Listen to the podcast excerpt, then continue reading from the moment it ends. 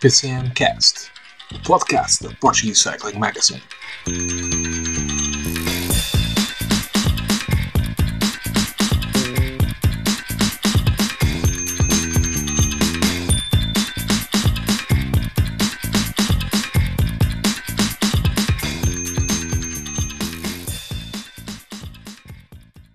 Sejam bem-vindos, episódio 15 da terceira temporada do PCMcast, o podcast eh, da Portuguese Cycling Magazine. E, meus senhores e minhas senhoras, eh, mas que semana tivemos nós de ciclismo? Foi uma semana que encheu todas uh, as barrigas das pessoas que gostam das clássicas, das pessoas que gostam das etapas por das, eh, das provas por etapas, portanto, houve tudo um pouco. E eh, para falarmos desta semana fantástica de ciclismo, que antecede o segundo monumento do ano, que também vamos falar neste programa, portanto, agarrem-se que hoje vai ser bastante intenso e vai ser bastante demorado. E fazendo aqui um paralelismo com uma das fotografias que até fez história nesta época de 2023 e que tem vindo a ser repetido um pouco pelas clássicas eh, que temos vindo a assistir, as clássicas de Pavé. No meu sofá, eh, bem apertadinho, tenho Nuno Ferreira e Eduardo uh, Tinho. Portanto, começo por ti, Nuno, como é que estás a sentir neste,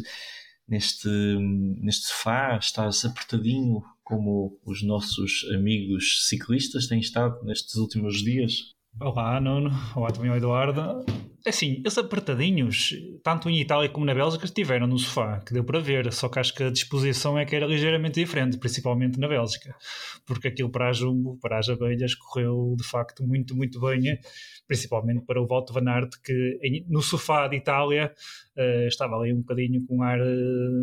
De poucas palavras e que estava com muita disposição para conversas. Percebe-se, como é óbvio, a vontade de quem ganha não é, não é mesmo a vontade de quem perde, ou talvez seja o sofá, que aparentemente sendo igual, uh, em Itália talvez uh, seja feito de algum material mais diferente, ou então aquela também outra imagem que, que ficou célebre do sofá de ontem, da, etapa da vitória da Gent Wevelgem, talvez o Van Aert seja daquelas pessoas que, um pouco como todos nós, gosta de ter o seu espaço no sofá e de se poder deitar nele. Exatamente, mais à vontadinha. Eduardo, tu como sendo o, uma, um comentador e um, um amigo, um comentador uh, de grande postura, gostas também de estar num sofá mais à larga, certo? Olá, Nuno, e olá, Nuno. Hoje somos dois Nunos. Um, obviamente que eu senti que, que, que esse toque era para mim, tendo em conta a minha altura e o espaço que eu, que eu possa aproveitar dentro de um sofá, mas eh, vou fazer de conta, vou fazer de conta, vou ser aqui um bocadinho Soler, um bocadinho Marco Soler e vou ignorar aqui uh, os comentários dos meus colegas de equipa uh, e vou seguir neste episódio que de facto vai ter muito, muito, muito para espremer porque tivemos uma semana recheada, uma semana com, com muita emoção, com, com muitas peripécias, muita polémica e eu acho que vamos ter aqui muito, muito para, para falar, muito para comentar e de facto uh, tivemos uh, aqui uh, provas fantásticas. Eu destacava desde logo a, a E3 Arelbeck, que foi um monumento autêntico,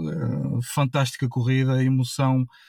com aquele super trio um, a brilhar. por isso tivemos aqui quase que uma, uma entrada para o prato principal que vem no domingo, que é a Tour de Flandres. Um, e acho que não poderia ter existido aqui melhor aperitivo porque foi de facto uma grande, uma grande prova. Um, se a emoção de domingo for igual à da E3 um, acho que, que, vamos voltar a ter aqui uma grande Tour de Flandres. Mas não só isso, também uh, uma Catalunha com muita coisa para falar sobre João Almeida uh, e os seus colegas um, e por isso de facto foi uma grande semana de ciclismo, uma semana que, que encheu a barriga de todos faz, como tu disseste bem, um, por isso vamos ter aqui muito, muito para, para dissecar. Muito bem, começando então pela volta ciclista a Catalunha, centésima segunda edição desta corrida por etapas, que faz parte de, daquelas sete grandes um, que marcam o calendário do, do, ciclismo internacional. Vitória de Primoz Roglic, o, o esloveno que mostrou-se de uma forma fantástica e deu a vitória à Jumbo-Visma, ele que conseguiu alcançar aqui das sete uh, provas por etapas mais um, conhecidas ou mais referenciadas no ciclismo, ele já tem seis. Esta era uma das que faltava, fica-lhe a faltar apenas a, a volta à Suíça. Uh, segundo lugar para Remco Evenepoel, uh, apenas 6 segundos, e depois o pódio de João Almeida, que ficou a 2 minutos e 11. Mas ainda teve que soar um bocadinho as estupinhas, porque teve ali um colega de equipa, Marco Soler, que lhe deu também um bocadinho que fazer. Começando por uh, dissecar esta corrida, a volta ciclista à Catalunha, que teve aqui a particularidade de ser quase aos pares. Primoz Roglic venceu duas etapas, Remco Evenepoel venceu duas etapas, Caden Groves também venceu duas etapas para Alpecin e só o italiano Gil, uh, Gil, Gil, uh, Julius Ciccone, assim é que é, da Trek, conseguiu aqui furar estes pares e venceu uma das etapas. Uh, começo por ti, Nuno. O que é que podemos destacar desta volta à Catalunha que teve um duelo Primoz, Roglic, Remco Evenepoel uh, quase ao segundo, que meteu aqui umas birras pelo meio do, do jovem belga, mas que no fim mostrou que o Primoz Roglic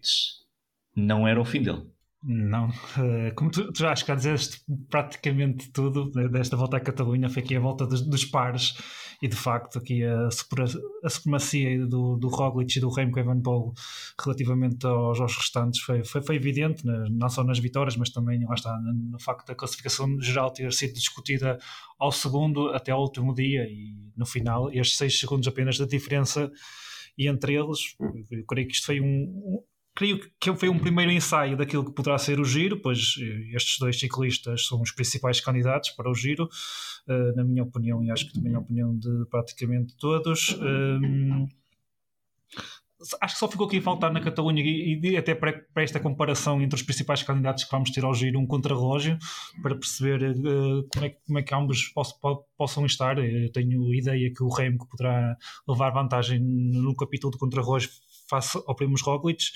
Uh, contudo, também temos que ser honestos e dizer que o Roglic uh, está a surpreender-me uh, neste regresso à competição. Ele, para mim, é um exemplo dentro e fora da competição, digamos assim, seja pela sua chegada tardia à modalidade, a mentalidade que ele tem, o desportivismo e até mesmo a forma como ele tem superado as várias adversidades que, que vai, vai tendo, nomeadamente quando toca às quedas e alguns desaires uh, dos objetivos desportivos. E neste regresso à competição está a apresentar aqui uma forma, uh, com estas duas vitórias à geral nas duas provas por etapas que disputou até o momento e com as cinco etapas que conseguiu alcançar, uh, que me está a surpreender e que eu confesso que, que não esperava. E neste momento, conforme tu tinhas dito, das principais voltas por etapas, tirando o, o, giro e o tour, só de uma semana de sete etapas, só lhe fica a faltar a volta à Suíça. Portanto, uh, para quem uh, poderia duvidar aqui das capacidades do Primos Roglic, e é essa uma das principais que, conclusões que podemos retirar aqui desta volta à Catalunha, é que este seu regresso depois de mais uma queda, uh, vamos poder contar felizmente com, com o Primos Roglic que sempre conhecemos e uh, isso é bom para o ciclismo e, e, para o espetáculo que todos nós gostamos. Falavas aí na questão do Remco, na, na, na questão do Remco ali na, na, etapa de sábado ter ficado um bocadinho chateado uh, por Roglic quando ambos estavam uh, em fuga ou se tinham isolado face ao grupo principal que os perseguia do Roglic não ter colaborado. Eu percebo, é normal a frustração do Remco, o Remco também ainda é um bocadinho jovem, o Remco queria, queria também que o Roglic pudesse colaborar para o próprio Roglic poder desgastar um bocadinho e poderem ambos chegar ao final e o Remco tentar ali ganhar mais alguns segundos de bonificação uh, com o final da etapa, uh, face ao, ao, Roglic, mas depois já um pouco logo no final da etapa, com a cabeça mais fria, acabou por, por entre aspas, quase pedir desculpa e assistimos àquele uh, cumprimento entre os dois uh, de, com enorme desportivismo e fair play e, e algo que também já nos caracterizou, pode ser ali um bocadinho por vezes ter ali uma outra atitude, mas depois e é normal, é jovem e depois com a cabeça mais fria logo após a etapa, fica logo tudo resolvido. Mas também destacar aqui a questão do Remco, como tu disseste, e, e é o destaque desta Catalunha, o resumo, Remco e Roglic sempre juntos um do outro, mas, mas um Remco na etapa de sábado e na etapa de domingo a não se estar por vencido e a tentar fazer aqui as diferenças, tentando, atacando sempre para conseguir uh, a diferença. No entanto, lá está, o Roglic esteve muito forte e esteve àquele nível que, que nós sempre nos habituámos a conhecer o Roglic no, no, no auge da sua carreira e conseguiu aqui uh, mais uma vitória e correu sempre no remo quando foi necessário e fez o papel que lhe, que, que lhe competia. Uh, respondeu ao remo, e lá está. Depois, ontem no final, até, aquele sprint, eu até acredito que o Roglic tenha ali, de certa forma, facilitado um pouco para o remo vencer, visto que a diferença que é obtida na, na bonificação uh, não seria assim muito relevante para a classificação geral, portanto, até acredito que o Primos Roglic tenha de certa forma consentido ali um bocadinho a vitória. Relativamente a outros destaques da Catalunha, uh, já referiste aqui a questão do, do Caden Groves, que também na questão dos pares também venceu aqui duas vitórias. Dar uh, o destaque aqui para dois meninos uh, que que fizeram aqui dois excelentes resultados. O Gianni Otterbrooks, com 20 anos, 20 anos feito já um não é? Portanto, ele é vencedor do Tour de l'Avenir, que é o o Tour de, o Tour de France uh, nos Contos 23 uh, do ano passado e que faz aqui um, mais um nono lugar à geral e depois outro que também é de, do ano de 2003 e que nos fazem sentir velhos, não é? Mesmo, sendo, mesmo ainda nós sendo todos uns jovens, portanto também faz aqui um 12 segundo lugar à geral uh, o Lenny Martinez e também faz um excelente sexto lugar na chegada à Loporte. Uh, lá está, tanto um como o outro uh, este ano têm expectativas de poder correr a volta, com cerca de 20 anos nós podemos dizer, aqui há uns tempos atrás não, não teríamos nenhuma expectativas ou nem sequer teríamos ainda algo quando surgissem esses nomes na volta uh, sobre eles, no entanto depois do, do, que temos visto esta nova geração uh, fazer de ciclistas, se calhar uh, começamos a ter de conhecer estes nomes porque eles têm-nos mostrado que podemos esperar deles algo de interessante e por fim, claro, aquilo que tu falaste, aqui também antes de passar ao Eduardo a palavra, aqui uma questão sobre o João Almeida, mais um, um excelente resultado do João, depois do, do segundo no geral, à geral do terreno Adriático, aqui o, o terceiro lugar aqui na Catalunha, só atrás de um incrível Remco e do incrível Primos Roglic que venceu, o 12 segundo, o décimo, aliás, o 19 top 10 uh, em, em 21 participações do João Almeida em provas por etapas, desde que é profissional. Isto prova que o João é um ciclista super regular. Da, conclu da conclusão que eu tiro aqui da Catalunha, parece-me que é um João que está em melhor forma do que estava uh, o ano passado, por esta altura.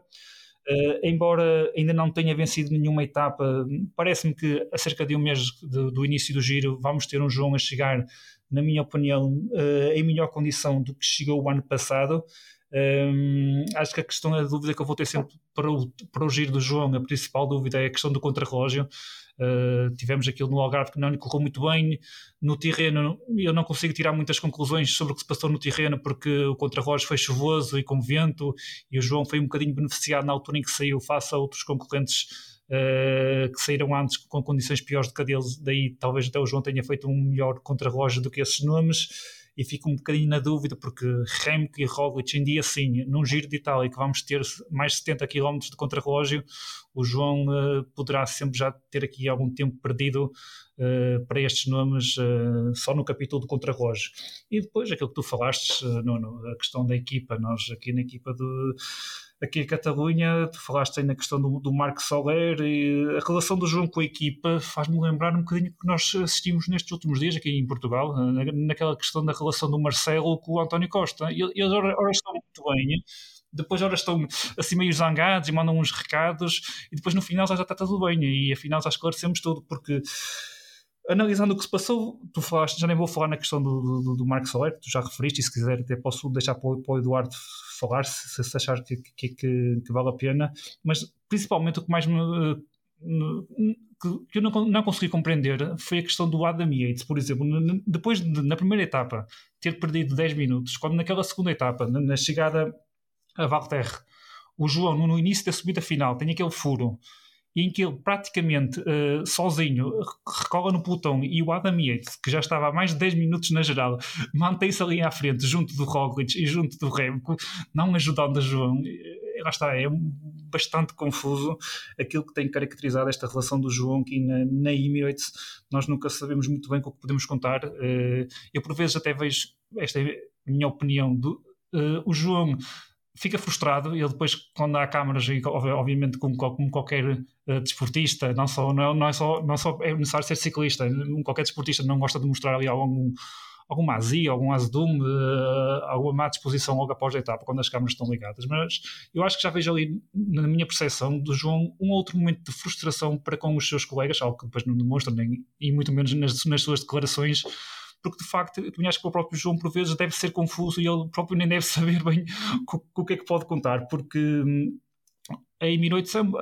vai nos habituando a isto. No início do ano estava, estava tudo bem e este ano íamos cometer os mesmos erros do ano passado e, por exemplo, o João ia ter a acompanhá-lo nas suas provas por etapas. O Bloco vai estar com ele no, no Giro de Itália. É certo que, por exemplo, neste momento o J-Vine, que foi sendo apontado nestes últimos tempos como o grande gregário do João no Giro, está lesionado. Contudo, o J-Vine podia ter estado com o João no Algarve e foi para, o, para os Geminados. Poder-me dizer, ok, foi porque o Pogacar este ano, na última hora, não foi aos Geminados e preferiu uh, ir à Espanha e teve que ir o, o J-Vine até como contra, uma das principais contratações da equipa nesta temporada, ok, mas para isso não tinham dito no, na, na, na, à, à, à, comunicação social no início da, da, temporada que este ano o João ia ter sempre ao pé de si o bloco. Ou seja, o João vai chegar aqui um bocadinho outra vez ao giro com esta questão que vamos ter aqui na mesma as dúvidas do, do bloco, porque já sabemos que com os ciclistas italianos, os habituais, o Formolo, o Covid e o Ulissi, por vezes aquilo não, não corre muito bem, há ali alguma confusão. Depois não percebemos se, se a Emirates vai levar Sprinter ou não. Em princípio vai levar Sprinter. Portanto, uh, há aqui sempre algumas dúvidas em torno da Emirates e também uma das conclusões que podemos retirar aqui da Catalunha é mesmo essa, é um Remco e um Roglic fortes individualmente e em termos de equipa também com blocos muito fortes, a trabalhar muito bem, e um João em boa forma, possivelmente melhor do que estava o ano passado nesta, por, esta, por esta altura, mais candidato ao pódio este ano do que era o ano passado. Contudo, no capítulo do, do, do bloco, do capítulo da equipa, continua a haver aqui algumas questões que, pelo menos eu, não sei se vocês conseguem compreender. Vamos ver se o Eduardo tem alguma resposta nesta que temos vindo a dizer, e penso que até foi a Paula que uh, deu esta alcunha da movistarização do UAE, até porque ah, é bom referir, eles venceram a classificação por equipas uh, na, na, volta à Catalunha, portanto não, não, devem ser assim uma equipa tão má quanto isso. Uh, mas Eduardo, puxo mesmo para esse assunto porque foi realmente depois da de, superioridade de Primoz Roglic e de Remco na volta ciclista a Catalunha outro tema de grande debate aquela o, o, apoio ao João a prestação do João e depois também ali aquele quid pro quo entre o João e o Marco Soler na, na, nas últimas duas etapas até principalmente na última em que o Soler esteve ao ataque depois houve quem dissesse que o João não esteve tão bem ao atacar o seu próprio colega, mas é, o, é parece que é uma UAE quando não está para o gatejar, eh, há aqui uma revaldaria, quando está, os, quando, quando, quando está é diferente, mas quando não está eh, é bastante complicado. E além disso também, se conseguires uma palavra para esta Ineos que esteve completamente ausente e com algum azar para, para o Bernal. Sim, eh, começaria desde já pela, pela Ineos, era, era um dos meus destaques. Uh, que de facto o melhor, o melhor classificado é o, o Castro Vierro com, com um 16 lugar, ou seja, uma equipa que me parece que nesta fase da época uh, continua com uma preparação muito atrasada e sem, e sem grandes resultados a destacar. O Bernal, mais uma queda, uh, mais uma, uma pequena lesão. Não, não, sabemos que, que, que, extensão é que terá, mas parece-me que não, sa, não será limitador para a sua preparação, para os seus objetivos, obviamente um, mas também uh, ainda estamos algo com, com, a, época um bocadinho a começar, não é algo prematuro estar a, a determinar uh, já conclusões, uh, mas de facto é o Minions que, que, está longe dos seus, do seu melhor. Um, veremos quais são os próximos episódios desta equipa. Um, quanto ao tema João Almeida, Marco Soler, o IA Emirates, um, de facto, eu acho que nós podemos passar por este tema um, e fazer de conta que não, que não se passou nada, uh, ou então começamos a achar que, dada a frequência destes temas na equipa, um, existe algum problema uh, e ninguém trata dele. porque aquilo que nós vemos e continuamos a ver é que na ausência de, de Pogachar, um, quando existe de facto uma equipa unida exclusivamente em volta dos objetivos de Pogachar, e não poderia ser de outra forma, tendo em conta que, na minha opinião, é o melhor ciclista do mundo, mas uh, quando não está para agachar, o que nós assistimos é um mar de anarquia dentro daquela equipe. Um, porque eu acho que é esse o, o, adjetivo que nós devemos utilizar, porque de facto é aquilo que nós vemos. Uh, uma equipa que me parece que muitas vezes cada um decide o seu próprio destino, uh, cada um tem o seu objetivo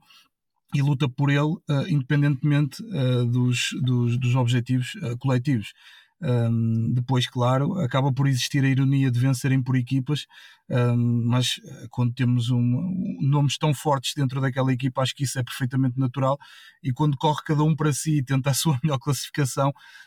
isso acaba por contribuir positivamente para, para, o, para o resultado uh, em termos de, de, classificação de equipas.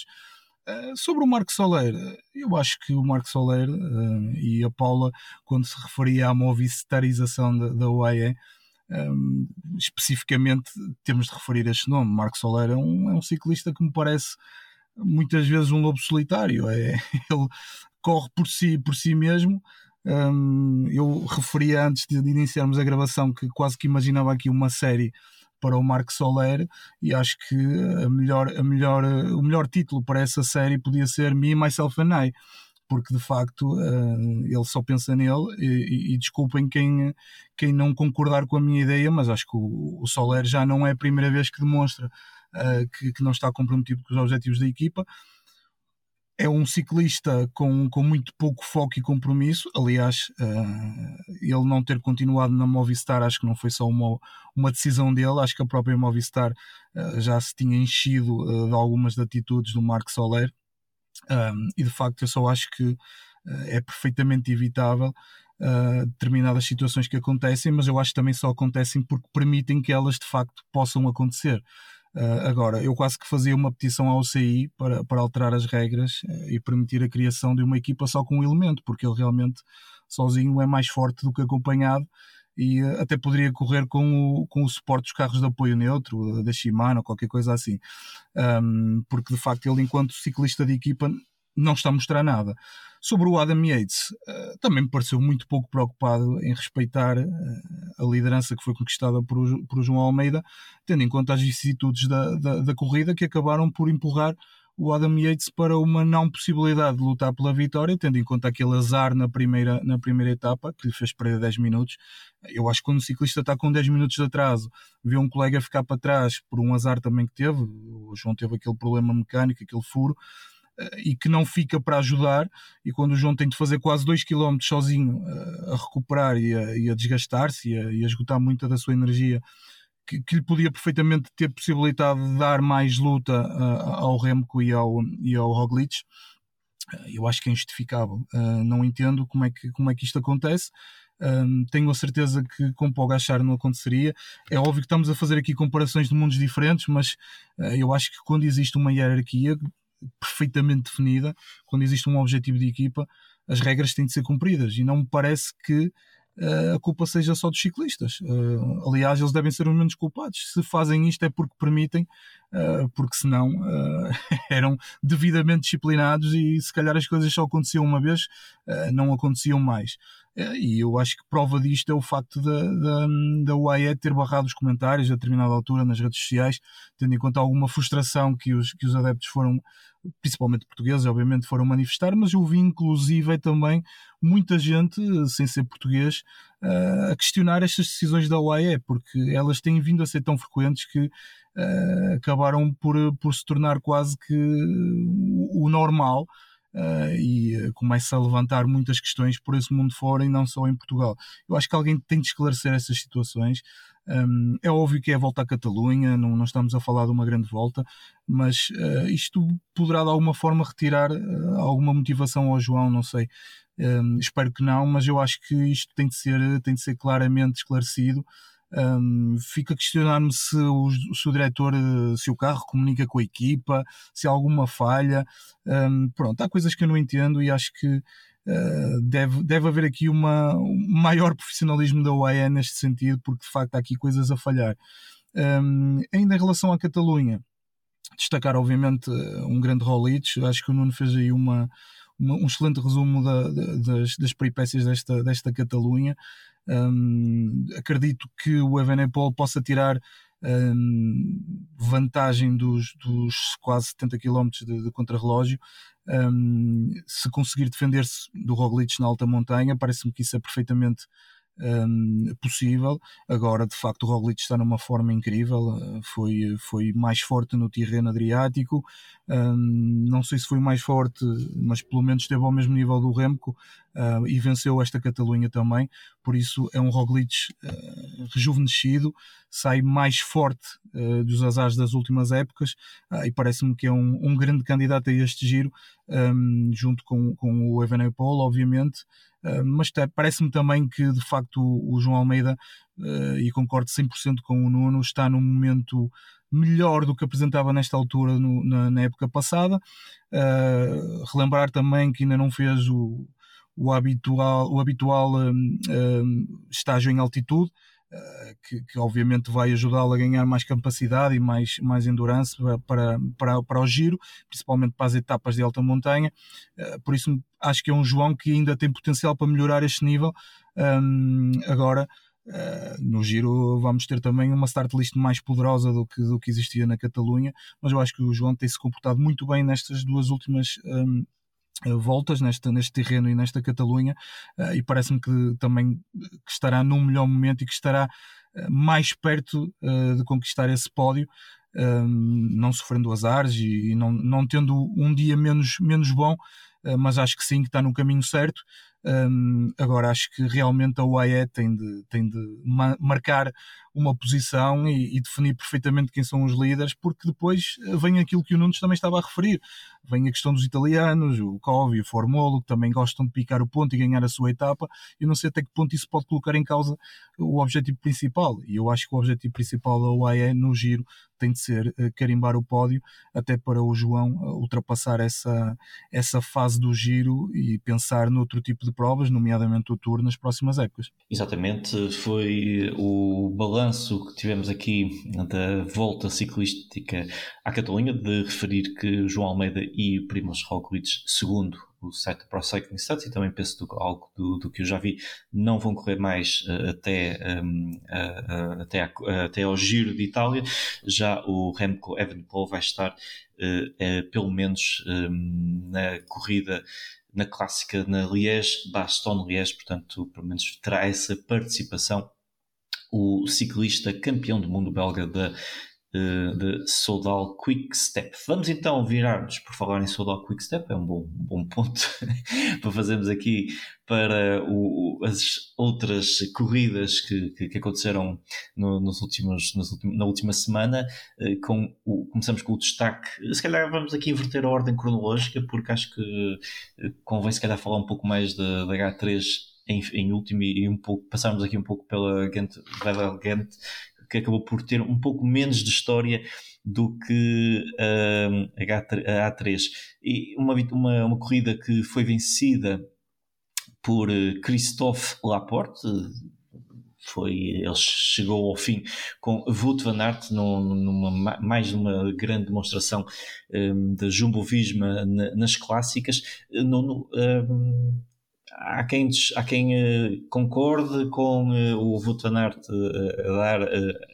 a vitória ao, ao, seu colega francês. Há quem diga que, que, ele faz mal porque tem que ganhar todas as corridas que faz. Tu és de que, de que equipa? Olha, me dizer que, em primeiro lugar, há muita gente a dizer algo sobre o Van Aert nestes últimos dias, principalmente na Bélgica, porque antes da E3 ele estava já a ser questionado lá na Bélgica.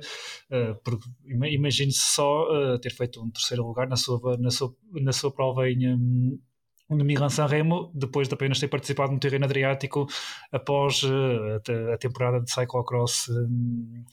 no início, no final de janeiro. E eu fico sempre espantado quando um ciclista com, que está no auge, uh, que é um dos extraterrestre que nós temos neste momento na modalidade, com mais de, entre ciclocross e estrada, com mais de 140 vitórias, começa a ser questionado. No entanto,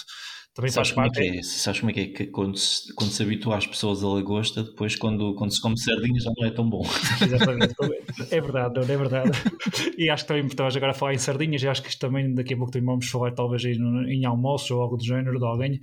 Portanto, uh, mas aqui no, no que toca ao Van Aert, eu, eu compreendo a decisão dele, dele ter deixado o Laporte uh, vencer na Gate Wevelgem. Uh, é certo que ele podia ter feito aqui um, mais uma, vit uma vitória aqui numa clássica belga e completado aqui um, este, este trio de clássicas belgas que, que Arabeck, Gate Wevelgem e depois, caso conseguisse vencer o Tour de Flandres, fazer aqui as três seguidas. mas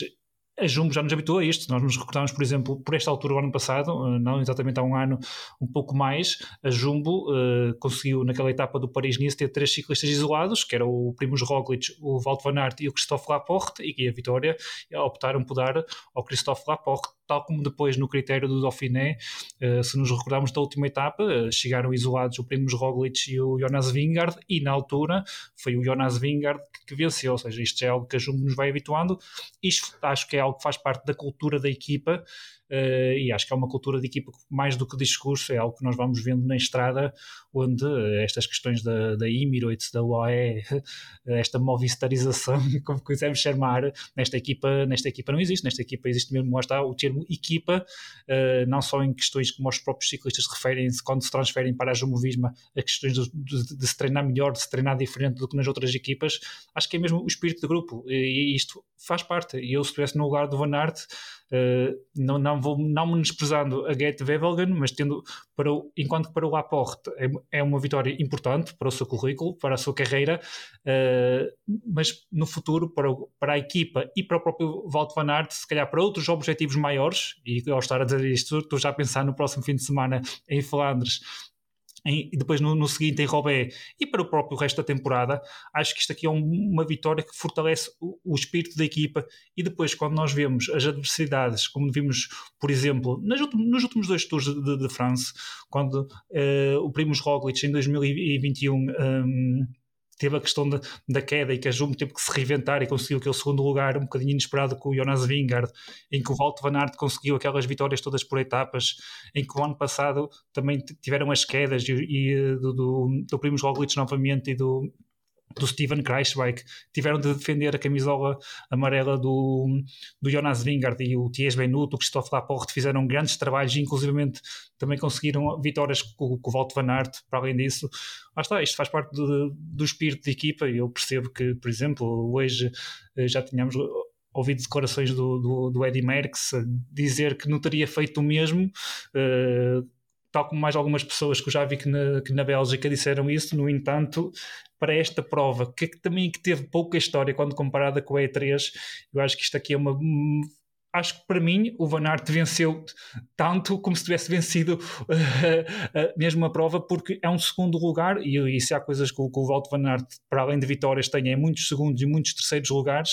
Uh, mas fez muito bem dar aqui a vitória ao seu colega de equipa, porque isto é um, um trabalho de equipa uh, para o próprio futuro do próprio Walt Van Aert. Se, se precisar do, do Christophe Laporte, certamente que, que terá uh, se calhar um bocadinho mais de ajudazinha extra uh, por causa disto. por isso, eu, no lugar de Walt Van Aert, também teria feito o mesmo. Quanto às críticas, faz um bocadinho parte, não se pode agradar a toda a gente, e estas críticas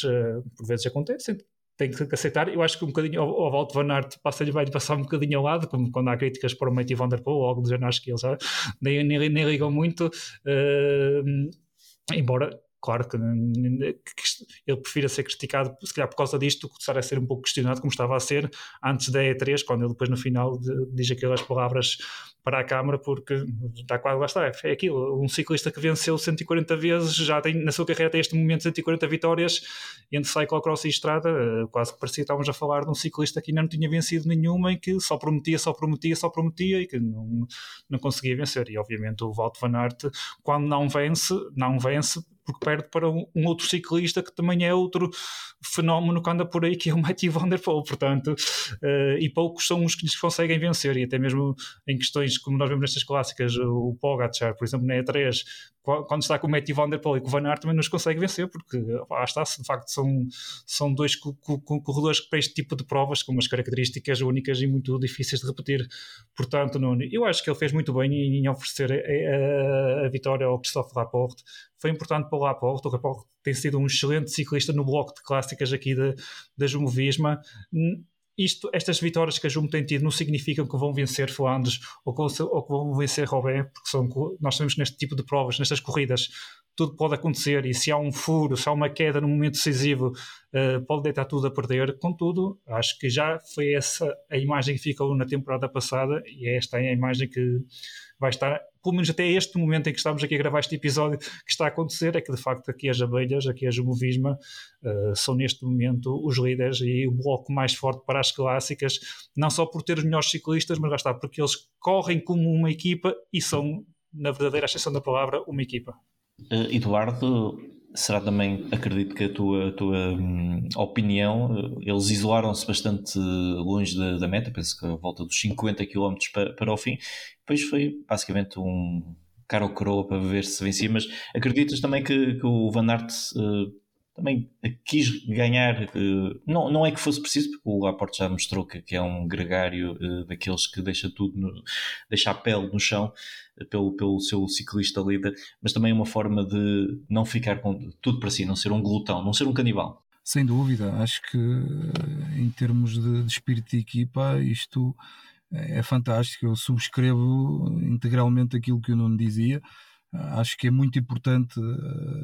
não só aumentar a motivação do Laporte, mas também criar-lhe quase que esta dívida de gratidão para, para os próximos desafios. E acho que o Laporte é um ciclista que tem evoluído imenso, é um ciclista diferente daquele que, que nos habituou na anterior equipa. E eu até recuperava aqui umas palavras do Laporte, eh, eh, precisamente no final desta, desta Gent Wevelgem, um, em que ele admitiu que fez uma grande escolha de carreira ao mudar, ao mudar de equipa e que não sente que tenha desperdiçado tempo na Cofidis. Passou lá oito anos muito bons e diz que aprendeu muito nesse tempo, mas eh, aprendeu principalmente a ser um ciclista profissional que lhe permitiu entrar num nível uh, que lhe fez ser equacionado, não é? Como, como reforço desta equipa da, da Jumbo. E ele diz que isso foi conquistando na, na Cofidis. diz também que foi um momento certo para sair e que não tem qualquer arrependimento e que está muito feliz na Jumbo Visma. por isso, acabou por concretizar o sonho de vencer uma, clani, uma clássica assim como vencer uma etapa no Tour, o que aconteceu em 2022, e ele diz que tudo isto é graças a esta equipa da Jumbo uh, e ontem especificamente a Wout van Aert. Ainda sobre a Jumbo, e um bocadinho uh, como conclusão daquilo que estamos a falar, Laporte diz que tem um coletivo excepcional, uh, que a equipa tem um espírito de, de grupo fortíssimo, uh, o entendimento é perfeito e que estão todos prontos para ver um colega de equipa a vencer e também se motivam com isso. Por isso, isto acho que acaba por ser uh, a descrição total do espírito de grupo que, que, que reina na, na Jumbo Visma e que a faz diferenciar uh, das restantes equipas e que, e que acaba por, por, premiar todo este esforço coletivo com vitórias e com vitórias que de facto a fazem ser neste momento possivelmente a equipa com o bloco mais forte e um bloco all around, porque realmente não são só as clássicas, são fortes nas grandes voltas, são fortes nas voltas de uma semana eh, e são fortes, muito fortes nestas clássicas, por isso acho que a Jumbo está num excelente caminho, este espírito de equipa acaba por, eh, por ter de servir por, de exemplo para outras equipas Uh, e de facto eu acho que o, que o Van Aert fez muito bem em permitir esta vitória do Laporte. Como o Nuno dizia, uh, é muito mais importante para o Laporte vencer esta Gent Wevelgem do que propriamente para, para o Wout Van Aert. Não sei se o Wout Van Aert, não tendo ganho a E3, uh, se permitiria vencer o Laporte. Isso, entramos aqui no cenário da especulação e das, das equações, mas um, acho que foi, foi bem permitido, acho que realmente uh, foi o melhor que podia fazer. Ainda desta Gent Wevelgem, e apesar de ter sido uma, uma corrida sem muita história, uh, destacar também o muito vento, os cortes que se provocaram, muito nervosismo, quedas uh, e depois aquela fuga dos dois. O Laporte acabou por ter de lutar ali por seguir no ritmo do, do Van Aert, que estava de facto muito alto. O Van Aert está a voar. Eu acho que as críticas são completamente injustificadas. Não, não, não, não, se, não se permite que, que se questione um ciclista de, deste estatuto e desta valia. Salientar também o pódio do, do Sepp Van Mark, um, ele que já havia feito o segundo lugar em 2010 e 2016. Um, e ainda também destacar aqui mais um quarto lugar do Frederic Frisson, da Lotto Destiny, uh, ele que já tinha feito quarto lugar na Bruges de Pan uh, quatro dias antes. E tivemos três belgas nos quatro primeiros desta Gente Wevelgem. O Mats Pedersen, mais uma vez, fora da disputa da corrida. Esperava um bocadinho mais do Pedersen, não só aqui como na, na Milan-San Remo ele que finalizou em quinto lugar. Destacar também aqui o bom sexto lugar do Mikkel Bjerg, que, que está, está muito bem neste início de época e pode ser importante também para, para o Pogachar nestas, nestas clássicas. E, como é óbvio, não podia deixar de destacar também uh, o tema da Quick Step, porque Tim Merlier foi o melhor da, da, do gigante das clássicas belga, um, que acabou por fazer 14 lugar, por isso, mais uma vez, há quem das expectativas numa uma solo quick step que levou, levou os seus dois principais uh, sprinters, o Tim Merlier e o Fábio Jacobsen, mas uh, não conseguiu nenhum resultado. Há semelhança também do que aconteceu na, na, na, A3, aliás, as clássicas têm sido miseráveis para, para a equipa de Pat Lefavere. Uh, mas antes disso, dar só conta que também se correu versão feminina da corrida Ghent Wevel Ghent, eh, vencida por Marlon Husser, a Suíça da Team DS SD Works, que fez um, um solo, uma corrida a solo de 40 km, uh, venceu tranquilamente um, a edição feminina. Uh, no segundo lugar ficou a norte-americana Megan Jastrab, Team DSM, e no terceiro lugar Maika Van Duyn, a holandesa da Canyon SRAM Racing, elas que discutiram ao sprint os dois lugares mais baixos do pódio. Vamos então para o prato principal, até porque falando de pratos, foi um prato que não, não, eh, não caiu muito bem ao, eh, ao diretor mais famoso de, ciclismo, Pat Lefavere, porque a E3 Saxo Classic foi mesmo, como o próprio nome indica, foi uma corrida a três entre o nome que já falamos, Wout van Aert, que acabou por ser o vencedor, mas também o seu grande amigo uh, Matthew Van Der Poel e o novo uh, clássico, Classicom, podemos dizer assim, uh, Tadej Pogacar, que também está a dar um, um bocadinho o ar da sua graça. Nuno, como é que te caiu esta E3? Causou-te alguma azia, alguma indisposição? Precisaste de Reni, não? Não, não, caiu muito bem. Foi uma maravilha de espetáculo. Uma sexta-feira à tarde muito, muito bem passada. Não totalmente focado na corrida, por prontos, motivos profissionais. Infelizmente a gente prioridades, prioridades. prioridades, mas deu sempre para ir acompanhando a corrida o mais, o mais essencial. Um, não, não, há, não há assim muito a dizer. Tu falaste nesses três nomes, eles deram aqui mais um, um espetáculo fantástico. Uh, entre eles, uh, sempre que houve movimentações. Um, porque numa primeira fase foi o, o Matthew Van Der Poel que tentou sair e levou consigo o Walt Van Aert, mas depois ali os dois ficaram um bocadinho entre olhar-se e acabaram por uh, ser absorvidos pelo grupo principal. Depois, uma, cerca de 10 km mais tarde, uh, surgiu o ataque do Pogacar, que, que eles, eh, o Matthew Van Der Poel e o, e o van seguiram com, com, o Pogacar, juntando-se inicialmente a um grupo onde também estava o Nathan Van Eydonk da, da Jumbo Visma, o Moritz da Bahrein e o Soren Craig Anderson da, da, da Sudal Quick Step, mas depois mais tarde voltou a existir aqui um, um, um ataque do, do do Pogacar e depois os três acabaram por seguir porque os outros ciclistas não os conseguiram acompanhar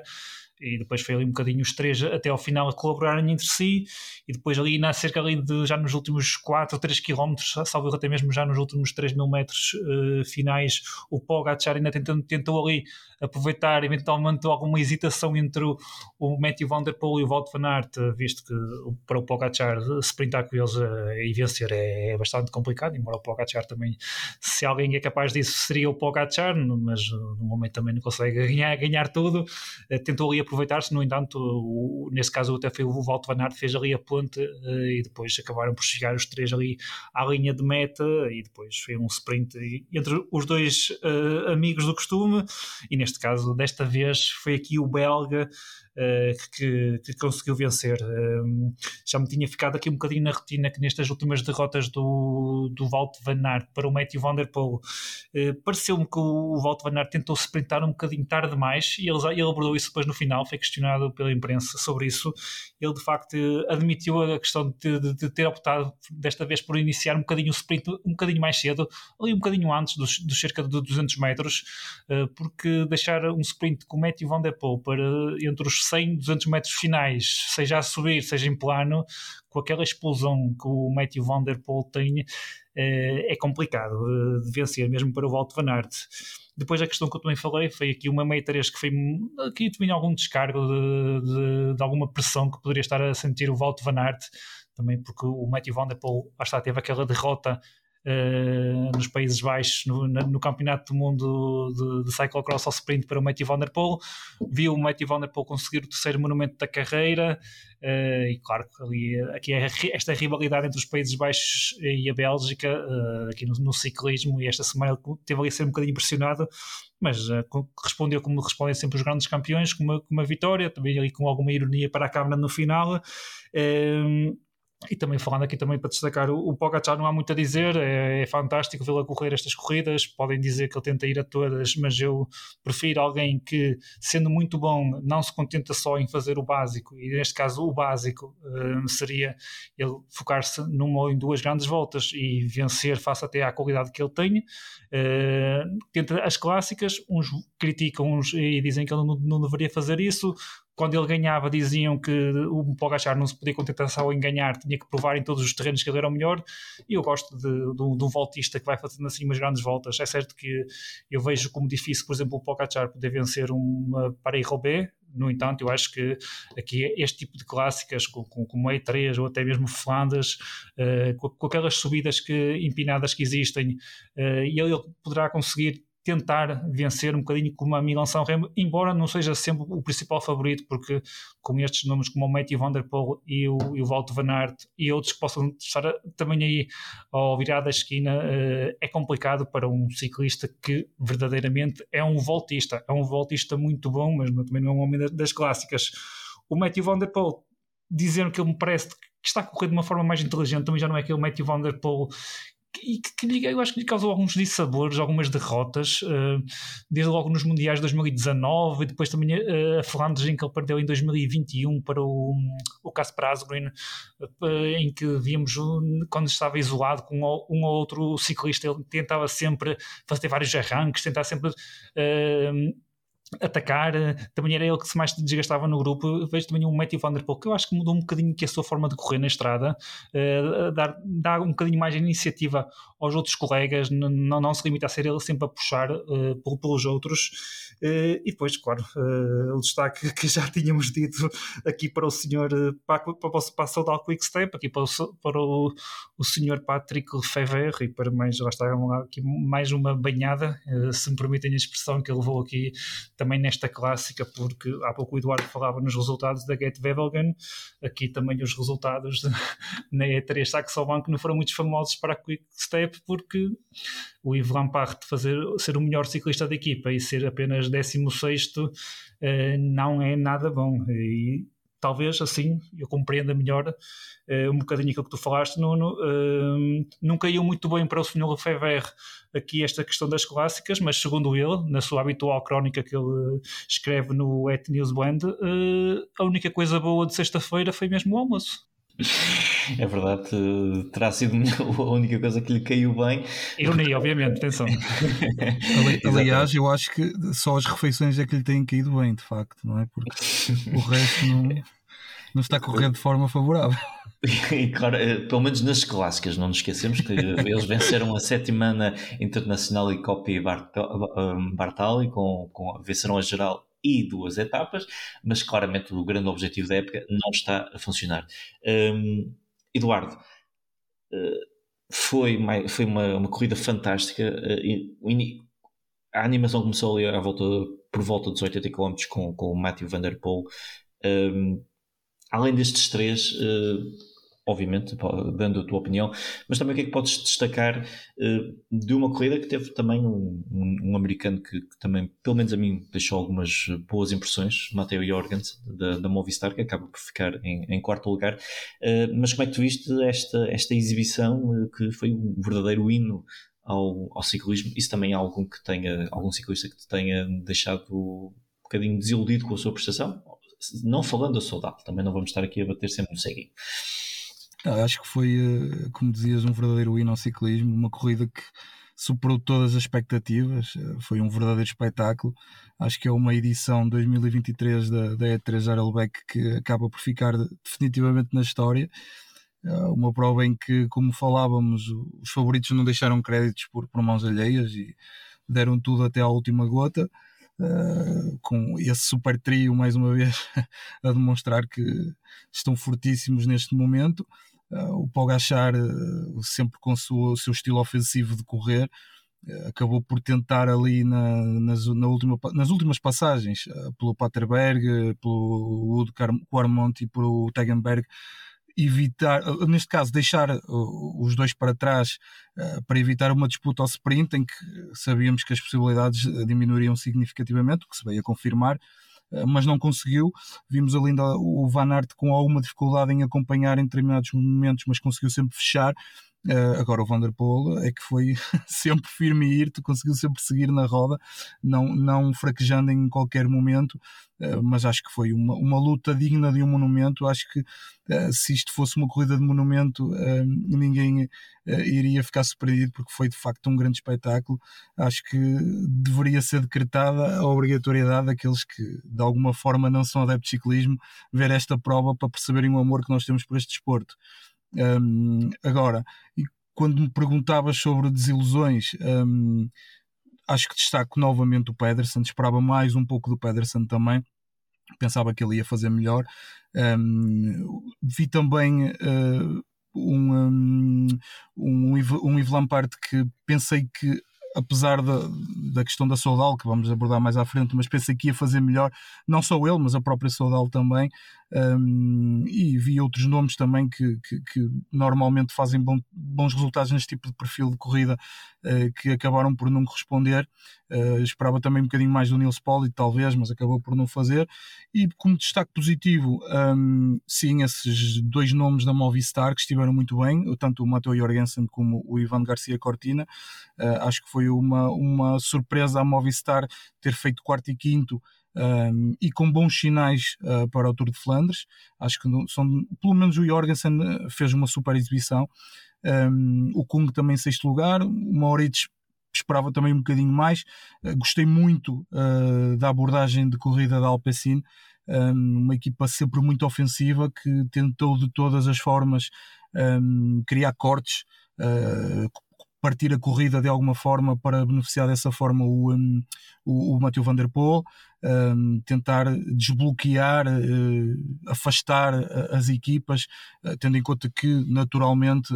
a Jumbo e principalmente a Jumbo, mas outras equipas teriam blocos mais fortes e que seriam úteis aos seus líderes. A Alpecin tentou sempre por diversas vezes e de, de formas uh, estratégicas diversas partir a corrida para, para afastar esses blocos um, e acabaram por alguma forma por, por consegui-lo. Um, mas sim foi uma Alpecin sempre muito positiva. Uh, eu acho que são os maiores destaques. Também o, aqui o, o Valentim Madouá uh, que faz um oitavo lugar mas parece-me que também está em crescendo. Uh, ele que fez um, um, excelente pódio no ano passado na, na, na Flandres que, que, me parece que terá aqui também alguma ambição para, para a próxima semana um, e sim, estes foram os principais destaques, mas acho que aquilo que podemos destacar foi principalmente o grande espetáculo que foi esta E3 Aralbeck. Uh, dar conta, como também já disse, que esta semana decorreu-se a sétima uh, internacional e Copy e Bartali, vencida por Mauro Schmid, o suíço da Sodal Quickstep, vencedores de etapas Remy Cavagnat, uh, da Sodal Quickstep, Sean Quinn, o norte-americano da Education First, também Ben Healy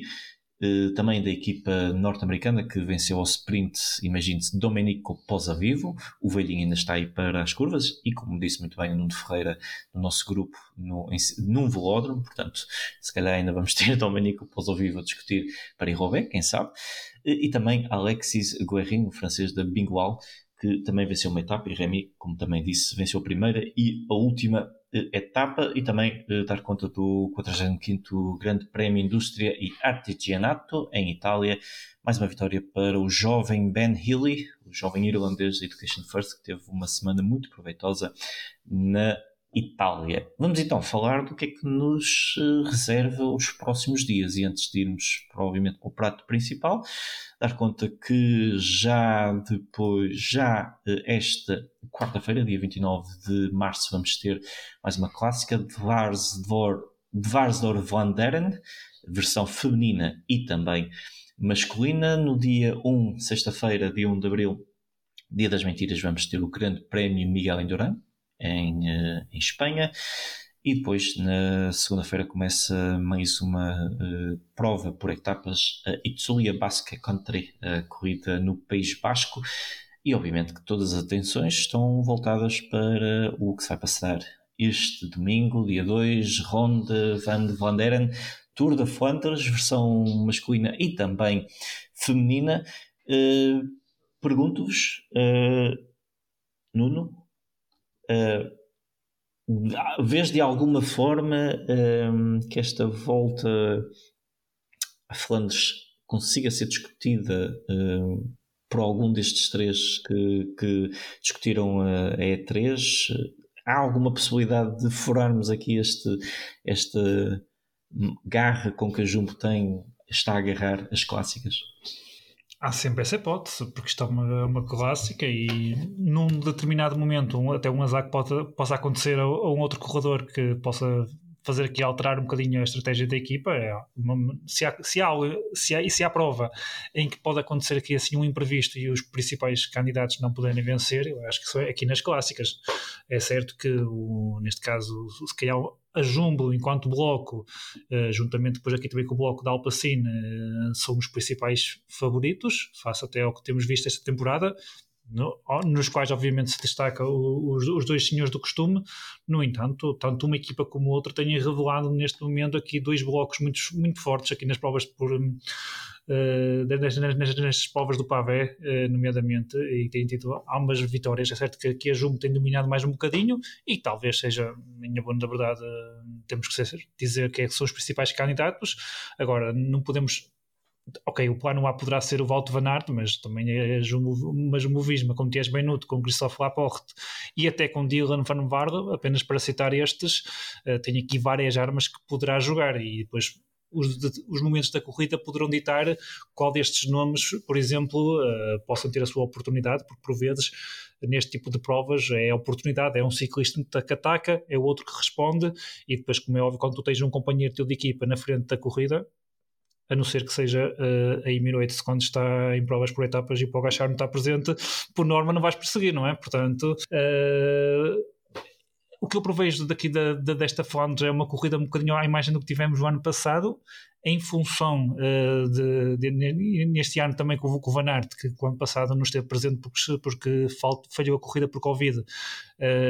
em função destes três nomes principais, uh, sempre o Walt Van Aert e o Matthew Van Der Poel, e depois a incógnita aqui é o Pogacar, porque nós sabemos que o Pogacar vai atacar, vai arriscar, há pouco o Eduardo falava bem, por exemplo, que a Emirates poderá utilizar aqui o Michael Bier, que está muito bem aqui na, na, na, nas clássicas,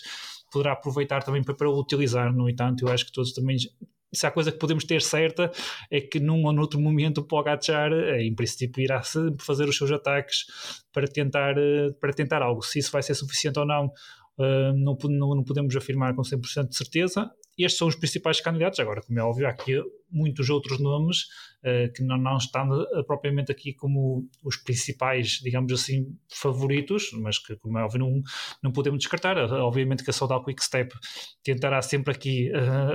redimir-se aqui de, de, desta má temporada de clássicas que, que, está a ter, até por, mesmo até por uma questão de, de orgulho, de orgulho próprio.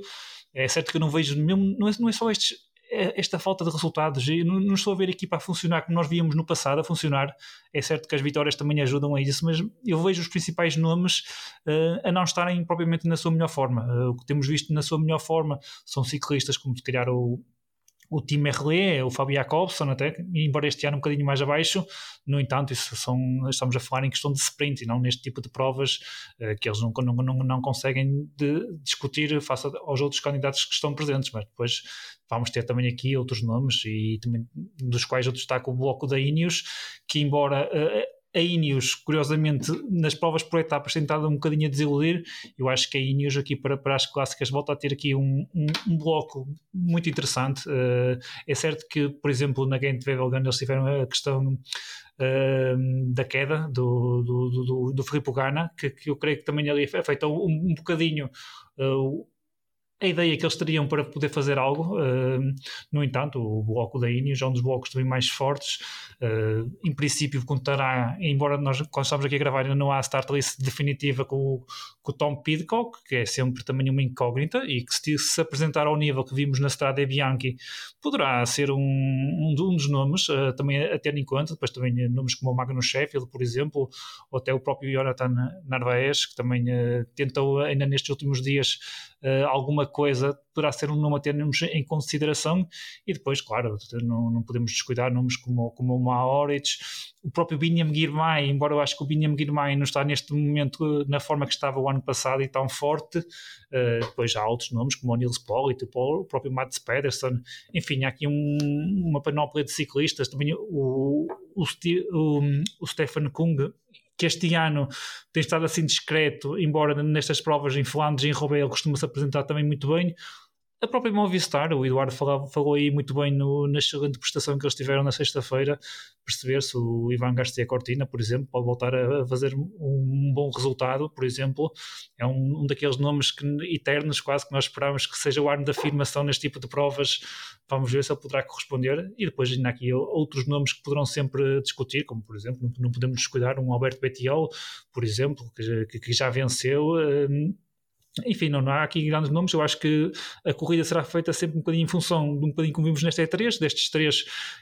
candidatos que nós sabemos que, à partida, correndo a corrida de uma forma normal, sem azares, uh, haverá logo um momento da prova em que eles terão a sua oportunidade e que vão atacar e que vão partir as coisas.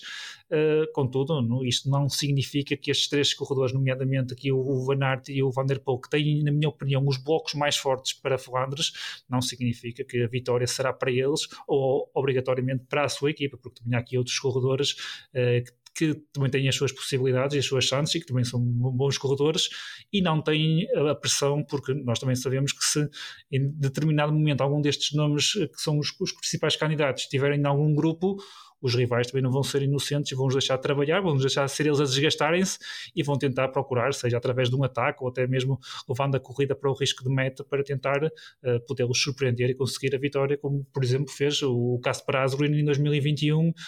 com o Matthew Van Der Poel, quando conseguiu uh, aguentar, não, não deixar sair e depois, aproveitando até do facto do, do Van Der Poel estar um bocadinho mais desgastado, no sprint final conseguiu bater, porque depois ao, ao sprint neste tipo de provas, mesmo que haja um corredor que seja melhor a sprintar, há sempre o desgaste. E se esse corredor foi o que mais atacou, foi o que mais puxou, uh, nesses momentos pode sempre acontecer aquele, aquelas vitórias que nós por vezes uh, imaginamos serem improváveis.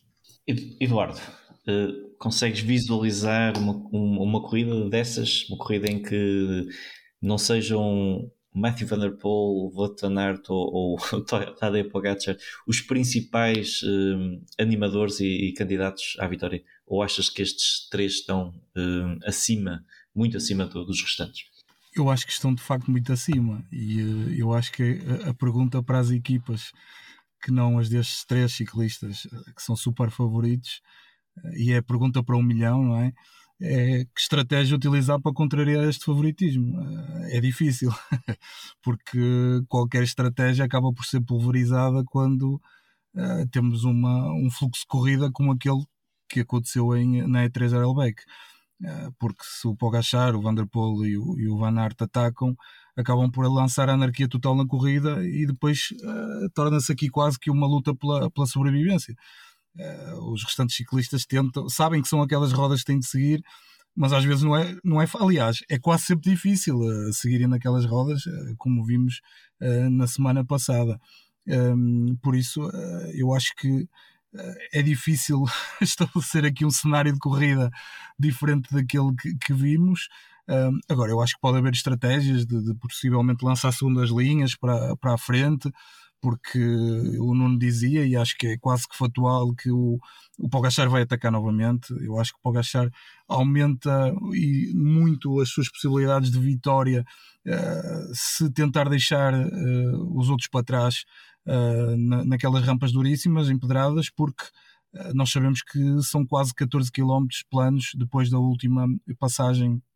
pelo Paterberg, penso eu, um, e depois acontece como no ano passado, em que realmente ele era mais forte junto do, do, do Van Der Poel, mas uh, acabou por ficar, penso que em quarto, porque não conseguiu sprintar, estava absolutamente desgastado, e apesar de ter conseguido a determinada altura deixar uh, o Madouai e o, e o Fred Wright uh, para trás, eles conseguiram sempre colar uh, e depois acabaram por disputar ao sprint. Eu acho que o Gachar, o desafio para ele este ano é conseguir deixar definitivamente Uh, qualquer possibilidade de se colarem a ele uh, e isolar-se vai ser difícil, uh, mas principalmente tendo em conta que o Van Aert e Van der Poel estão em super forma também e vai haver ali marcação mútua, mas acho que pode ser uma das estratégias, tentar ter alguém na frente, eventualmente para fazer a ponte na, depois posteriormente, um, ou então, no caso do, dos três não se isolarem e, não e se tiver algum grupo à frente, um, ter várias possibilidades em termos táticos, um, porque sabemos que estes três uh, vão marcar-se mutuamente e, e poderão não colaborar corretamente para, para alcançar alguém com alguém forte eh, que esteja na frente, mas eu acho que são tudo cenários eh, hipotéticos e parece-me difíceis de concretizar, eh, porque quando vemos a exibição destes três na, E3, acho que seria completamente injusto estar a pensar noutro tipo de, de possibilidade de corrida, mas como o Nuno disse também, e, e acho que muito bem, um, é uma, uma corrida em que é muito difícil não ter azares, Acho que a luta não é só para, para seguir na frente, é também para evitar o azar. Eu lembro-me que no ano passado o Casper Asgreen eh, ficou Uh, teve um problema mecânico numa, numa das subidas e ficou completamente arredado da luta, uh, porque depois uh, são corridas em que a estrada é muito curta, existem as barreiras, é difícil os carros de apoio chegarem à frente e perde-se logo ali muito tempo para, para conseguir voltar a, estar, voltar a colar na frente e estar de, de novo na luta pela corrida. Um, a Jumbo, na teoria, tem o bloco mais forte. Acho que, uh, para além do Van Aert, o Van Barle é também um grande uh, candidato. E depois com, ben, com Laporte, Tias Benuti e, Nathan Van Oudonk, uh, temos aqui um, um, bloco fortíssimo. O Pogachar na UAE é um bocadinho menos. tem Michael Bierg, tem Tim Wellens, o próprio Rui Oliveira, que tem andado muito bem. são aqui as ajudas que, que o Tadej Pogachar poderá ter inicialmente, porque depois já sabemos aquilo que ele vai fazer. Um, Alpecin um bocadinho com um bloco um bocadinho menos forte na teoria entre os três, mas uh, com Soren Krag Andersen e o próprio Silvan Dillier, o suíço, que podem também uh, ajudar inicialmente. Um, e depois há aqui uh, nomes que, que, me colocam algumas dúvidas. Um, eu estou muito expectante com o que é que o Fred Wright pode fazer. Ele que o ano passado foi super na, na Tour de Flandres. Uh, estou aqui com, com muitas expectativas. Um, esperar que realmente se confirme o nome de, de Tom Pidcock na, na, start list, porque se estiver ao nível da, da Strade Bianchi, acho que pode ser aqui também uh, um candidato a, a terminar na frente. Um, e depois uh, Madouá novamente, Jorgensen, Bettiol, um, próprio Dylan Tunes, que o ano passado uh, também esteve muito bem. Um, por isso, acho que temos aqui um, uma start list que ainda, muito embora não esteja confirmada, uh, para ver se que apresente nomes muito fortes, um, um bocadinho à, imagem daquilo que aconteceu na E3 uh, e que será uma, uma, uma Tour de Flandres que, que vai completamente ao encontro das nossas expectativas. Acho que vai ser novamente uma prova de grande espetáculo. Espero que com poucos azares, com poucas quedas um, e que possibilite que os favoritos estejam na luta, porque eu acho que assim vamos ter de facto um, um grande espetáculo de ciclismo. Desafios agora, quem é que acham que vai ser o vencedor e, e uma surpresa, um joker? Posso começar tu, Eduardo? Olha, eu uh, tendo em conta que eles uh, aleatoriamente e, e, inocentemente, claro que não há nenhum propósito, uh, quase que dividem aqui as suas vitórias, isso vai acontecendo um bocadinho ao longo da sua carreira. eu apontava para o Van der Poel mais uma vitória na Flandres, acho que é a minha aposta. Um, dependendo um bocadinho daquilo que o Pogacar possa fazer para os tentar deixar para trás, mas apostava aqui no Van der Poel um, e como surpresa, uh, já referi uh, e, e, volto a repetir, um, estou, estou muito expectante com aquilo com, que o, o, Fred Wright pode fazer nesta, nesta Tour de Flandres, um bocadinho a imagem daquilo que fez o ano passado. Um, acho que é um ciclista também em clara ascensão, um bocadinho uh, discreto neste ano, porque também ainda fez poucas provas. e acho que é um, um, ciclista de primeira linha, é um ciclista com um potencial enorme. E estou à espera de que, que volte a confirmar a sua grande valia nesta Tour de Flandres. E tu, Nuno? Eu, o meu favorito, eu acho que ele está um bocadinho mais forte de, e é mais candidato do que qualquer ano ano passado e o ano passado conseguiu vencer. Eu acho que para mim o favorito é o Matthew Van Der Poel. Um, para, para domingo, se, se tiver que apostar um, porque senão uh, se fosse mais dois ou três era mais fácil, mas não só, não só vou para o Matthew Van Der Poel, acho que ele, ele, ele vai, vai, também o Van Aert também ganhou aqui duas, ele vai querer voltar uh, ali, nesta amizade longa que ele já tem, quer voltar aqui a recuperar aqui um bocadinho o trono que perdeu por uns dias, portanto se tivesse que apostar só num era o Matthew Van Der Poel. Aqui para um Joker, e eu há pouco falei na equipa, por exemplo, que a Ineos tem para, para as clássicas, uh, eu, eu, estou, eu, estou, curioso para perceber, por exemplo, o que é que poderá fazer, uh, e isto também vai, vai depender da participação ou não do, do Tom Pidcock, por exemplo, o Magnus Sheffield. Acho que o Magnus Sheffield tem dado boas indicações. Uh, nas provas de clássicas de, de um dia, uh, eu acho que é um miúdo com muito, muito potencial e que em breve assim, que, que, possa ter alguma oportunidade e que vá para uma destas principais provas sem ter que trabalhar para um líder, uh, possa ter a sua oportunidade. E, e pode ser que aqui em Flandres não tendo se calhar um Tom Pidcock ainda totalmente a 100% ou não, é uma, uma, uma, dúvida que neste momento quando estamos a gravar não sabemos como é que ele vai estar, uh, possa aqui numa Ineos que sem o Tom Pidcock ter um nome forte à partida, uh, possa aproveitar e ter aqui um bocadinho uma carta mais branca e possa, se tiver de apostar aqui em algum joker daqueles nomes que não são os principais candidatos à, à vitória final, aqui numa segunda linha talvez o, aqui o o Magnus Sheffield para mim seja um, um nome bastante interessante a termos em conta para domingo. Nuno, deixa, desculpa, deixa-me só corrigir. Uh, ao contrário do que eu disse, o Fred Wright faz sétimo ano passado, não quarto. Uh, o grupo que, que, disputou foi o Madua, o Van Barle, o Pogacar e o Van der Poel, e depois o, o Fred Wright chega na, na, no grupo seguinte uh, que trazia o Kung e o Pedersen, penso eu. Não tenho a certeza, mas sei que fez sétimo. Isso, só, só essa correção para ficar.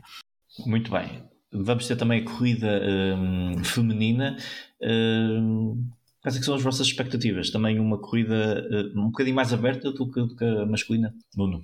Sim, eu acho que vai ser uma corrida aqui um bocadinho mais aberta do, do que, do que a masculina. Uh, aqui é certo, há aqui alguns blocos e algumas corredoras que, que, se destacam. Eh, eu acho que aqui temos visto com o bloco da, da SD Works eh, que está, está fortíssimo eh, e, e a Copec, eu, que eu consigo. Se, se, me perguntares agora para apostar numa só ciclista, eu aposto é na Copec. aqui a Copec parece-me que está num, num, grande momento de forma neste, neste início de temporada. Acho que é a corredora mais forte é, e também lá está, beneficia um bocadinho também na, na vertente masculina de, de, do conjunto equipa e aqui acho que pode, possa ser um dos nomes mais fortes. No entanto, há aqui, há aqui várias possibilidades que depois nós temos, desde logo a, a Rainha, que nunca, podemos descartar, e ela já venceu, a Van Vleuten, e o ano passado faz segunda, ela perde no sprint final para a Copec, e, e nós, pronto, é um bocadinho como o Pogacar a sprintar com o Van Aert ou com o Matthew Van Der Poel, ou seja, também eh, não, não podemos pedir o mundo, uh, não é propriamente a sua principal característica, uh, e eu acho que, já acho que aqui os principais nomes uh, também Há aqui a Trek, a Trek também tem um excelente bloco de clássicas com miúdas com um enorme potencial. Uh, talvez aqui, ainda assim, a Longborghini possa ser aqui um bocadinho uh, o principal nome da, da equipa. Uh, enfim, há aqui e, uh, não sei se Cecília Ludwig poderá, depende se, se acredito que ali nos, nos topos ela consiga manter-se junto de, das mais fortes, mas depois uh, naquelas partes a rolar, uh, caso haja alguma corredora a crescer, não sei se ela conseguirá acompanhar. Depois também lá está dentro da treca há sempre a Balsam, que não, também nunca podemos descuidar. Enfim, aqui na vertente feminina, no, no, ao contrário aqui da masculina, em que eu acho que aqueles três nomes uh, são mais candidatos uh, em função de tudo. Uh, acho que um leque mais abrangente, embora se foque em três, quatro equipas, mas dentro destas três, quatro equipas não há propriamente há um nome se calhar mais líder, no entanto há aqui várias corredoras com, com enorme potencial uh, e eu para a corrida feminina ao contrário da, da masculina uh, prevejo uma corrida mais aberta. E pode-se voltar a dar o caso, o ano passado foi uma Flandres boa, eu considero que tivemos na vertente masculina, mas eu por exemplo na vertente feminina até gostei mais e talvez possa voltar a acontecer aqui neste ano que a corrida feminina em face disto que eu estive a dizer de uma corrida mais aberta que até depois se possa revelar um maior espetáculo do que a corrida feminina masculina. Exatamente. Eduardo, tens também alguma favorita para a corrida feminina? Olha, concordo inteiramente com o que o Nuno disse, acho que foi uma excelente, um excelente resumo, uma excelente análise. Um, sim, eu diria que se, se me apontassem agora uma arma e tivesse a apostar, ia para a Lotto Kopecky também, uh, mas não descartava de todo a, a Van Vleuten, porque tendo em conta este início uh, mais discreto, este início de época, um, seria fantástico uh, entrar nesta, neste início de temporada de clássicas um, a vencer e principalmente com, com a camisola do arco-íris. Acho que, que, seria fantástico, mas claramente depois temos outros nomes uh, também fortes, acho que vai ser uma corrida aberta, acho que uh, concordo também quando, quando dizem que será o, uma corrida mais aberta em termos de favoritismo do que a vertente masculina. Ah, e depois uh, também estou expectante para aquilo que pode fazer a Cecilia, o truplo do IG, a própria Katarzyna Niewiadoma. Um, são nomes que a própria Silvia Pérsico, o ano passado, faz 11 primeiro, uh, estou expectante para ver aquilo que ela faz uh, agora com novas cores. Uh, por isso, acho que, acho que vai ser uma, uma, uma prova de grande espetáculo também. Em nada irá ficar de ver à parte masculina, e como disse o Nuno há pouco, Uh, concordo que o ano passado foi uma, uma excelente corrida, um, por isso acho que ninguém perderá tempo. Aliás, só ganhará em ver esta, esta, esta corrida na vertente feminina. Uh, apostaria na Lotte Kopecky, mas gostaria muito que ganhasse a Annemiek van Vleuten. Clássicas já estão. A previsão já está feita. Vamos esperar que nos saia a sorte grande e tenhamos mais um grande dia de, de ciclismo este domingo. Eu acredito que, que vamos ter. E tem, quem sabe, talvez um vencedor surpresa. Vamos então às notícias que já se faz tarde. Começamos, já que estamos aqui a falar na questão de, das clássicas, com a notícia que o Eduardo nos traz sobre os lobos que mais parecem, mais parecem lobitos esta, deste início de temporada. Os lobitos, aqueles, aquela, aquela, aquela, um escalão, penso eu, entre, entre os escuteiros uh, muito bem, muito bem. Não, de facto, uh, a minha notícia vem aqui ao encontro desta, desta questão que, que, que se está a levantar uh, quanto ao domínio desta, desta equipa Soldado, Soldado Quick Step sabemos uh, o histórico que tem nas clássicas de primavera, nas clássicas de pavê, uh, as coisas não estão a correr uh, nada bem, têm estado muito abaixo das expectativas. eu acho que, aliás, acaba por ser uma confirmação daquilo que, que, já tínhamos visto na época passada, em que já tinham perdido o estatuto dominador destas, destas provas em que apenas a, a venceram a Kurno Bruxelles Kurno com, com o Jacobsen uh, e depois um bocadinho mais à frente a, a Baston Liège com, com o, o Remco Evenepoel, que foi o primeiro monumento dele. Uh, e como eu estava a dizer, a opinião especializada começa a questionar este estatuto de, de equipa rainha das clássicas, uh, aquela que na verdade sempre foi a verdadeira força da, da Quick Step. Uh, e onde sempre destacou com nomes como Tom Boonen, o Nicky Terpstra, o, o Ala Filipe, o Stibar, Gilberto, entre outros, podia estar aqui uh, a, elencá-los todos, uh, que venceram e fizeram pódios sistematicamente nestas uh, clássicas de primavera, tanto em terreno francês como belga. até ao momento, o melhor que fizeram foi o, o sexto lugar no Omloop, o nono na Corona Bruxelles, corno do Fabio Jacobsen, e depois tivemos aqui um 16 na E3 Arelbeck, 14 na Gent Wevelgem, 33 na Bruges de Pana, ou seja, uh, temos aqui um pódio uh, que foi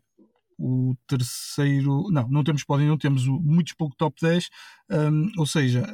é uma equipa que está muito aquém daquilo que os fãs de ciclismo esperam dela, principalmente os fãs belgas que são uh, adeptos acérrimos do, do ciclismo e principalmente destas clássicas de pavé. Um, o Patrick Lefebvre, como diziam há pouco, uh, só tem gostado do almoço e possivelmente do jantar. Uh, as coisas não têm corrido bem e uh, a verdade é que a equipa não tem conseguido colocar ninguém da disputa das provas ou dar luta aos favoritos. a minha notícia vem ao encontro deste tema e é uma notícia da Velo News um, que refere algumas declarações do Tom Stills, que é um dos diretores da equipa, uh, que respondeu a algumas questões de jornalistas após a Gent Wevelgem um, e alertou que a Wolfpack uh, ainda não tirou a toalha ao chão. Tom Stills admite que estão bastante vulneráveis e que existe uma grande diferença para os três primeiros, mas se os ciclistas da Soudal Quick Step forem derrotados, ele acredita que vão unir-se e encontrarão a melhor forma para contra-atacar. Um, diz ele que as performances da equipa têm sido questionadas porque existe um grande contraste com o passado, uh, quando eram dominadores, uh, o que agora não acontece. Uh, diz ele que precisam e têm de ser capazes de fazer melhor. Não é que ele ache que estejam muito mal, mas a diferença com o top 3 uh, eh, é impossível de superar para a maior parte das equipas deste momento. Ou seja, ele diz que não é um problema apenas da, da, da Soldal Quick Step, mas da maior parte das equipas do pelotão. Uh, Stills defendeu que a sua equipa uh, está a um nível abaixo de, de nomes como Pogachar, Van Aert e Mathieu Van Der Poel. Há falta de um líder claro. Um, diz ele que esses três podem fazer o que quiserem. Pogachar é um vencedor do Tour de France. Van der Poel e Van Aert ganham monumento após monumento e eles estão num nível superior. E esse é o motivo que faz a Soul Quickstep perder. Diz ele que têm de tentar compensar esta debilidade como uma equipa. Serão sempre uma equipa de clássicas. Uh, têm de ser críticos com eles próprios, uh, mas não podem desistir. E o verdito final para, para esta equipa uh, apenas poderá ser dado depois do, do Paris-Roubaix. Uh, na teoria, o bicampeão mundial Julian Alaphilippe e o vencedor da Flandres 2021, Casper Asgreen, deveriam ser capazes de lutar contra uh, todos os favoritos e, neste caso, contra os apelidados Três Reis. a verdade é que Asgreen, por exemplo, nunca conseguiu voltar ao mais alto nível depois da queda na volta à Suíça do ano passado, tanto que acabou a temporada a meio de agosto.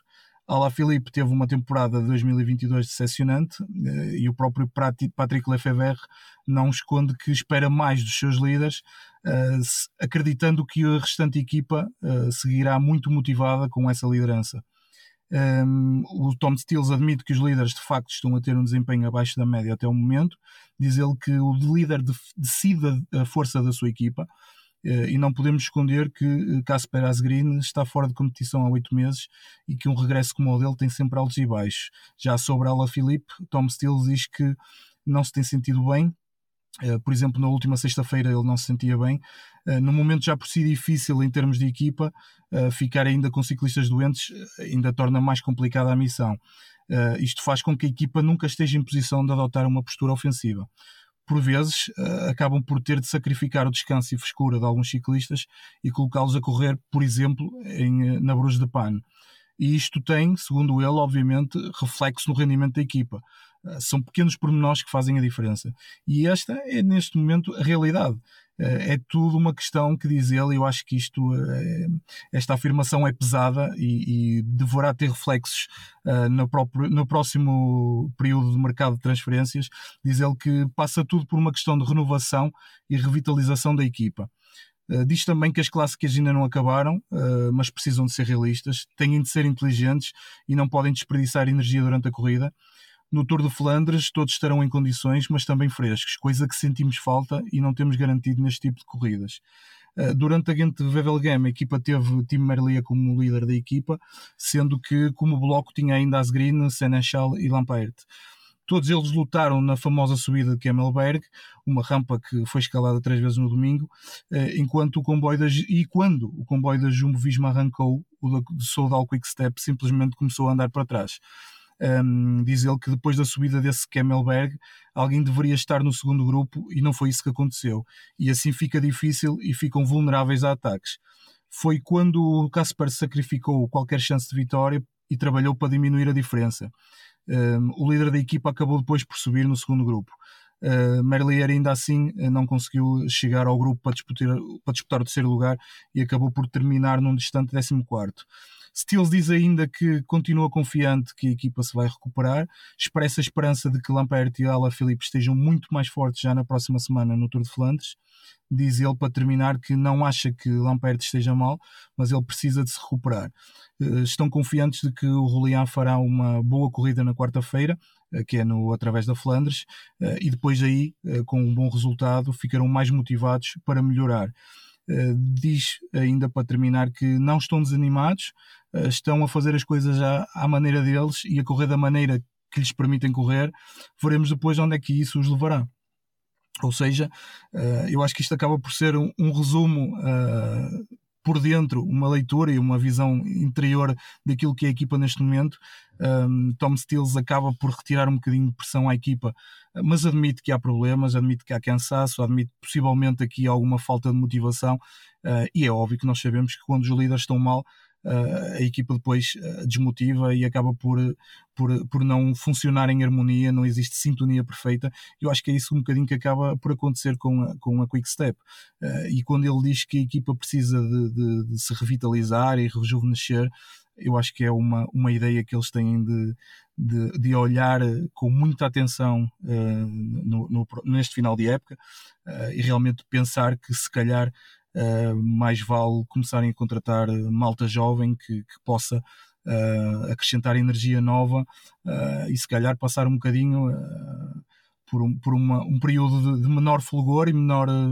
uh, volume de vitórias uh, e começar a construir o futuro, porque apesar de termos aqui ainda ciclistas de enorme valia, Roland Lafilippe, Asgreen, entre outros, uh, que são sempre ciclistas que não se podem desvalorizar de todo, mas eu acho que enquanto equipa as coisas não estão a funcionar e que fará sentido começar a pensar em construir o futuro. Muito bem, Eduardo, com esta visão interior do, da luta a travessia do deserto que, que, que a Soudal Quickstep está a fazer e passamos de lobos para, para gatos, não é, eh? Opa, eu vou tentar não morrer. o assunto é bastante sério. No início de março ficámos a saber que aqui o, o jovem ciclista italiano, o António Tiveri, eh, tinha sido multado em 4 mil euros por ter morto com um disparo, com uma, uma espingarda, uma pistola. De, não sou o maior especialista nisto, para saber distinguir eh, de ar comprimido eh, um gato que, que era tinha como dono o, o, ministro do Turismo de São Marino, Federico Pedini Amati. Uh, São Marino, país esse onde o António Tibério tem residência. Uh, algumas pessoas ficaram com a ideia que este caso remontava, um, a, tinha sido recentemente, mas não, isto remonta ao ano passado, a meados de 2022. Uh, e assim que este desfecho foi, foi, tornado público, de imediato a sua equipa, a Trek Sagafredo, suspendeu de imediato o ciclista por 20 dias, uh, sem direito a, a, qualquer tipo de vencimento uh, neste período. Uh, pois bem, nesta última semana, mais precisamente aqui nos últimos dias, no dia 24 de março,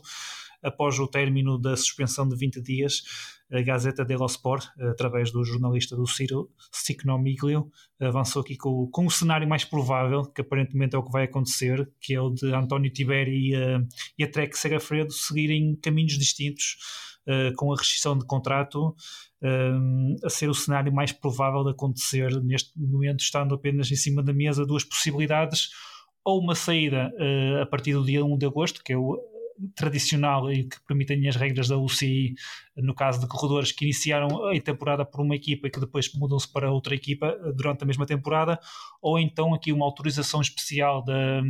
da UCI e a desvinculação poder ser antes para o António Tiberi, eh, a partir, por exemplo, a partir do dia 1 de junho, eh, poder já correr por eh, outra equipa. Hum, esta mesma notícia acaba por avançar que a Astana é a equipa melhor posicionada para o poder recrutar neste momento, algo que não é muito surpreendente, atendendo a estamos a falar de uma equipa que, embora seja Kazakh, eh, tem historicamente uma forte presença italiana. Neste momento tem 10 ciclistas no plantel, eh, há vários elementos do, do staff que também são transalpinos, onde podemos destacar o Giuseppe Martinelli e o Stefano Zanini. Portanto, uh, parece-me que aqui o cenário uh, mais provável da saída da Trek Segafredo é o que realmente irá acontecer, não só por alguma pressão que inclusivamente houve aqui por parte de algumas organizações dos direitos dos animais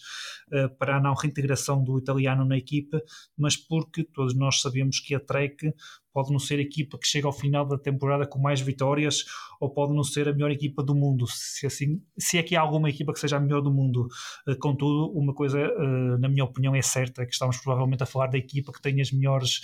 políticas organizacionais no ciclismo, seja em questões como o ambiente, questões de de direitos laborais. Vimos isso na, questão feminina, com as gravidezes das suas ciclistas, o exemplo da Elizabeth Dynan, uh, também uh, falando na equipa, na, na, vertente feminina, nas questões de, de igualdade de género, uh, com, a remuneração dos prémios e dos vencimentos entre, e, a, e a igualdade entre feminino e, e masculino, também questões de, de, do acompanhamento dos atletas ao nível psicológico. Sabemos que aqui a Trek é uma equipa ligeiramente diferente das restantes que é pautada pelas boas práticas e práticas uh, acima da média que nós vemos no pelotão internacional. Portanto, aqui da parte da Trek, parece-me que aqui este desfecho acaba para mim por não ser muito surpreendente. Quanto ao, ao António Tiberi, eh, eu não quero falar muito sobre o que aconteceu, porque acho que todos nós, quem acompanha o ciclismo, teve a oportunidade de, de, de saber o que aconteceu, mas não há muito mais a dizer, uh, e nomeadamente as justificações que ele deu para o sucedido, porque uh, eu, na minha para mim isso é muito simples, não há muita justificação para, possível para, o que ele, para aquilo que ele fez e ele fez aquilo a um gato, poderia ter feito aquilo a uma outra coisa qualquer. No entanto, eu também uh, não sou juiz e a justiça deve ser feita pelos tribunais e se o tribunal já se pronunciou sobre, um, sobre este assunto, concordo só não com a, com, a, com a, decisão e podemos achar que é curto ou que é muito, o que seja, temos que seguir em frente e também no que toca ao ciclismo não podemos fazer acho que não podemos fazer muito mais. Para finalizar, eu só espero que aqui o, o italiano, o António Tiberi, uh, tenha aprendido com esta situação e que, em primeiro lugar, uh, ele consiga ser um melhor homem, para depois aí sim poder ser uh, um grande ciclista. E ele tem tudo para isso. Basta apenas recordar, por exemplo, o Campeonato do Mundo de Júniores de Contrarrelógio que que ele alcançou em 2019 de uma forma fantástica. Ele já este ano vinha dando bons indícios. Ele faz dois top tens nas, nas, duas provas por etapas que faz, no Tour Down Under e depois no Saudi Tour, eh, sendo que estes resultados também